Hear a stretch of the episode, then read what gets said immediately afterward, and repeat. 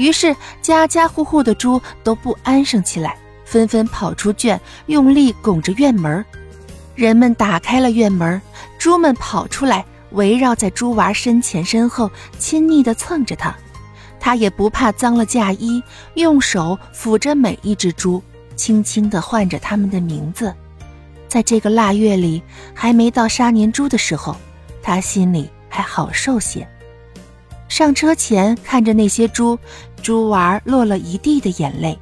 车开出了很远，那些猪才回到自家院子。他们不会知道，以后再不会有人叫他们的名字，带他们去野外觅食了。猪娃就这样嫁掉了。春天的时候，那些猪像失去了目标般在村里乱窜，人们便会想起猪娃来，于是便想念起来，去打听他的消息。可是相隔太远，什么也打听不到。有一年夏天，猪娃回来了，他变化越发大了，再也看不到当年的影子，人们都有些认不出来了。只是当他站在村中间，吆喝了一嗓子，才明白真的是猪娃回来了。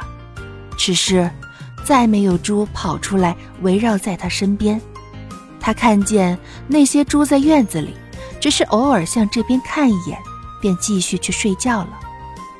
人们终于知道，猪娃在那个村生活的很好，而且是小学教师，天天教一些可爱的孩子看书识字。只是人们很惊讶，这个猪娃是什么时候认字的呢？对此，人们猜测不解。只有那个老校长微微笑着。猪娃这次回来，就是来看老校长的。